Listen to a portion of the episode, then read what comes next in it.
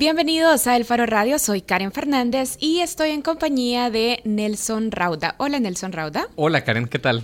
Bien, mira, hoy es 12 de abril. Saludos a todos aquellos que recibieron su salario antes de irse de vacaciones de Semana Santa y están esperando que llegue el final de la quincena. Escucho, ajá, como que te identificas con ese sector de la población al que has saludado.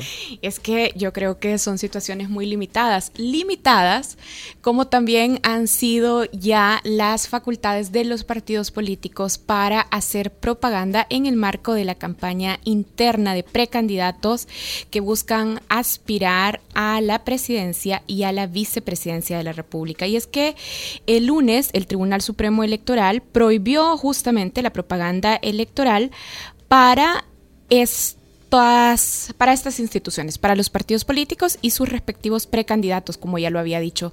Y para que nos explique realmente el detalle de la resolución del Tribunal Supremo Electoral, está con nosotros en línea Miguel Ángel Cardosa, magistrado del Tribunal Supremo. Magistrado Cardosa, gracias por aceptar la llamada del Faro Radio. Eh, gracias, buenas tardes, eh, Karen Nelson, un saludo.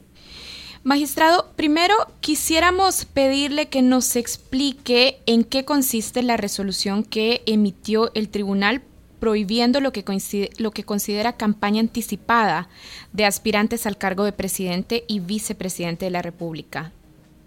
Eh, efectivamente, lo que establece la ley, el artículo 175 del Código Electoral, que desarrolla el concepto del 81 en la Constitución, el marco de la campaña eh, o propaganda electoral debe de ser cuatro meses antes eh, de las elecciones. En esta ocasión, especialmente, hay nuevas reglas que son el desarrollo de las internas. Eh, como ya alguna vez lo hemos conversado, el diseño legislativo, en el caso de la democracia de los partidos políticos, se trata de internas no de primarias, como ocurre en otros países, en donde las primarias son más generalizadas. Las internas, eh, sin duda, se refiere a la decisión que deben de tomar los afiliados de un partido político para decidir quién es su candidato. Magistrado, solo para precisar esa diferencia que usted hace entre internas y primarias, podríamos decir que la diferencia es entonces que internas se refiere a una campaña y a una elección, por tanto, que debe eh, circunscribirse solamente a quienes están afiliados a un partido político. ¿Cuál sería la diferencia con las primarias? Las primarias, en principio, son desarrolladas por la autoridad electoral, no por los mismos partidos políticos. Y por lo tanto, el ámbito de aplicación es más amplio. Ya. Incluso hay países que las primarias las deciden los ciudadanos, no solo los afiliados. En esta ocasión, los partidos políticos, por alguna razón, decidieron hacer internas y dejan ese al ámbito interno del partido. Bueno, no no por alguna razón, sino por obligatoriedad a partir de la ley de partidos políticos. Digo, digo que deciden el diseño de interna, porque pudieron haberlo hecho como primaria. Claro. Ahora, magistrado, esta diferencia que hace entre internas y primarias, entiendo que es necesaria porque se relaciona también con cómo los partidos políticos y sus precandidatos entonces se comunican. Lo que nos está diciendo es que como el diseño es de elecciones internas, no es necesario entonces que hagan publicidad masiva. ¿Es esto lo que está intentando poner sobre la mesa? Pues, en esa línea iba mi, idea. Efectivamente, si estamos en el diseño de las internas, el mensaje de los precandidatos debe de ser dirigido a las personas que van a decidir los que van a votar. Y, en ese sentido, la libertad de expresión tiene pleno desarrollo porque se está desarrollando en ese ámbito. Y por lo tanto deben de utilizarse los medios que razonablemente le permitan llegar a sus afiliados. E incluso estas reglas las conversamos con los partidos políticos para el 2015, cuando se estaba preparando las elecciones, y ahora para el 2018 incluso tuvimos una reunión con ellos y les dijimos, así debe ser la promoción dentro de las internas. Por lo tanto, eh, la decisión del Tribunal Supremo Electoral eh, lo que lleva es, lo que está prohibido es la campaña electoral anticipada, que promociona ya candidatos que están, están ya tomando ventaja frente a otros. aquí hay otra, otra decisión que hay que tomar en cuenta, que además del derecho que todos tenemos de la libertad de expresión, también está y hay que ponderar el ejercicio de otro derecho constitucional que es el de la equidad en la contienda. Ahora, magistrado, antes de seguir hablando de este punto de la equidad en la contienda, desde Arena podrían decir, bueno, nuestro padrón de afiliados es de más de 100 mil afiliados. Entonces, para comunicarnos con esta base tan amplia de más de 100 mil afiliados, necesitamos utilizar medios de comunicación masivos como vallas en la vía pública, como anuncios de televisión o en radio. O sea, si se promocionan como precandidatos, si la promoción es un mensaje dirigido a los afiliados, en ese sentido sí. Ahora, si yo estoy promocionándome en una valla y ya me estoy autollamando presidente, estoy yendo más allá de la, la, la razón que me tiene ahorita discutiendo, que es la interna del partido. ¿Por qué? Porque estoy tomando una ventaja indebida frente a los otros. Y llegamos al asunto de la equidad nuevamente. Y llegamos al derecho a la equidad, que también es un derecho que el tribunal tiene que observar. Magistrado, yo, eh, dos preguntas. Una muy rápida. En algunas de estas vallas publicitarias, eh, en la letra chiquita, cuando uno pasa, lo que se, logra leer campaña para afiliados al Partido Arena. ¿Ustedes eso lo toman como, un, como una salvedad que hace válido el anuncio o como un fraude de ley? ¿O un intento de fraude de ley? O sea, le estoy yo llegando con vallas a los afiliados al partido o estoy yendo más allá. Esa es la discusión que el tribunal deberá tener en su momento, porque ahorita lo que hizo el tribunal fue una decisión de carácter general como anunciando y poniendo reglas. Después, en base a las investigaciones, vendrán los procedimientos específicos. Ahí es donde el tribunal tendrá que sancionar. ¿Y qué pasa, magistrado, con la campaña en Facebook y en otras redes sociales? Porque entendemos que el Tribunal Supremo Electoral ha ordenado a los medios de comunicación, a televisoras, a radiodifusoras, a empresas que colocan publicidad en la valla pública, a retirar y a abstenerse de colocar este tipo de propaganda. Pero ¿qué pasa con las plataformas de redes sociales? ¿Cómo se controla ese ámbito? Ese es otro punto interesante. Eh, fíjense que en el fondo lo que estamos hablando es que hay una ausencia de reglas claras, a pesar de que sabemos de que hay nuevas condiciones, eh, como en el caso de las internas, que son regulaciones nuevas, lamentablemente en la Asamblea Legislativa la ley, el Código Electoral, no tiene desarrollada esa figura con lo cual el tribunal tuviera reglas ciertas sobre cuáles trabajar. Una de esas es el ámbito de las redes sociales. Ahora, el tribunal ha interpretado que en el ámbito de las redes sociales, en la medida en que sea mi Facebook, el cual el que quiera seguirme me sigue a mí, en ese sentido, pues eh, eh, la parte privada no podemos entrar a controlarla.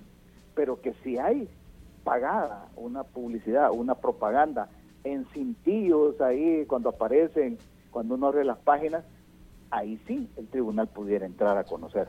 Si uno piensa mal, magistrado, uno podría pensar que los partidos se han abstenido de legislar sobre ese tema precisamente para aprovecharse de ese vacío que existe en la legislación. Y no solo eso, sino que también hablemos de cuánto puede poner de sanción el Tribunal Supremo Electoral. Es entre 5 mil y 10 mil colones, o sea, también las sanciones son no tienen peso, pues. O sea, este es un tribunal que no se le da muchas muchos dientes en ese sentido. Y sí, efectivamente, el hecho de que no se legisle eh, es, es para que no hayan esas reglas concretas que el tribunal pueda aplicar. Magistrado, justamente ahora que usted hablaba de, los dientes, porque también tenemos que ir eh, cerrando, muchas veces desde los medios de comunicación nosotros los, los periodistas criticamos la, la eh, la inactividad del Tribunal Supremo Electoral respecto a la campaña adelantada. Es decir, por ejemplo, Calleja y Simán, en este caso precandidatos de Arena, tienen rato ya haciendo eh, eh, precampaña o actividades públicas. Ahora, cuando ustedes hacen esta advertencia, que como usted ya bien lo decía, no es todavía una sanción específica, los medios de comunicación, principalmente escritos, se vuelcan eh, con, en, campañas en, su, en sus portadas criticando la actividad del Tribunal Supremo Electoral. ¿Cómo usted, eh, ustedes evalúan esto como un, doble estándar o cómo evalúan, eh, digamos, este, eh, ah, por lo menos esa es, esa es, la impresión que yo tengo? Bueno, en mi caso personal, lo que el tribunal tiene que hacer es hacer cumplir la ley.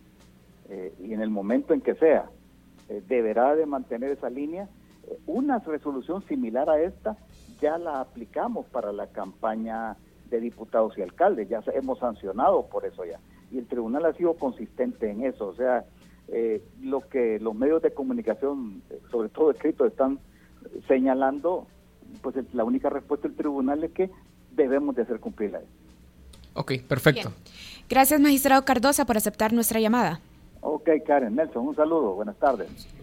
Creo, Nelson, que de esto que nos explicaba el magistrado Miguel Ángel Cardosa del Tribunal Supremo Electoral sobre la resolución en la que prohíbe a los partidos políticos hacer publicidad en esta época de internas para los aspirantes que buscan el otro año competir como presidentes y vicepresidentes, son importantes dos puntos. Primero decía que el diseño es de elecciones internas y que en esa medida los partidos políticos deben utilizar solo los medios que les permitan razonablemente llegar a sus afiliados. Y también decía la libertad de expresión no puede estar por encima del principio de equidad en las competencias electorales. Sí, de lo que estamos hablando es de que los partidos políticos no pueden usar sus campañas internas para, eh, para sus elecciones internas, valga la redundancia, como un medio para hacerse ya publicidad ante la nación que el año que viene tiene que elegir presidente. Y eso es a todas luces, digamos, un abuso según lo que está establecido en la ley. Lo otro con lo que yo me quedo de eh, las declaraciones del magistrado es este evidente vacío de ley en el que los, partidos políticos prosperan y se aprovechan para eh, poder hacer campaña adelantada, como siempre ha pasado en este país, muchas veces ante la inactividad del Tribunal Supremo Electoral, ya cuando uno quiere, eh, lo que vos decías, la que eh, los medios, yo concretamente he visto el diario El Mundo, el diario y la prensa gráfica, las portadas de este día, por ejemplo, hablan de esta, de críticas al TSE y en realidad es lo que vos decías, que ningún derecho de la Constitución es absoluto, todos son relativos y todos tienen sus límites respectivos y el, derecho a la libertad de expresión, que no está amenazado en este caso porque hay una ley de partidos políticos que ya eh, rige de alguna manera los tiempos en los que hay eh, permiso para hacer campaña publicitaria para elecciones. Eh, sin duda es un tema en el que la Asamblea debería legislar, legislar más y hay que exigírselos. Bueno, y Vamos a hacer una pausa ahora, pero al regresar vamos a estar conversando con Juan José Martel, diputado electo y secretario general de Cambio Democrático. Con Juan José Martel, Cambio Democrático vuelve a la Asamblea Legislativa y de manera general ponemos ya algunas preguntas sobre la mesa. ¿Cuáles son las propuestas de Cambio Democrático ahora que vuelve a la Asamblea Legislativa? ¿Cuánta diferencia podrá marcar con un solo diputado? ¿Y cómo se prevé cómo se plantea desde Cambio Democrático el escenario de alianzas en una asamblea eminentemente conservadora y de derechas. Con eso regresamos. Si tienen preguntas, 2209-2887 o sigan esta transmisión a través de la página de Facebook del Faro. Hacemos una pausa, ya volvemos.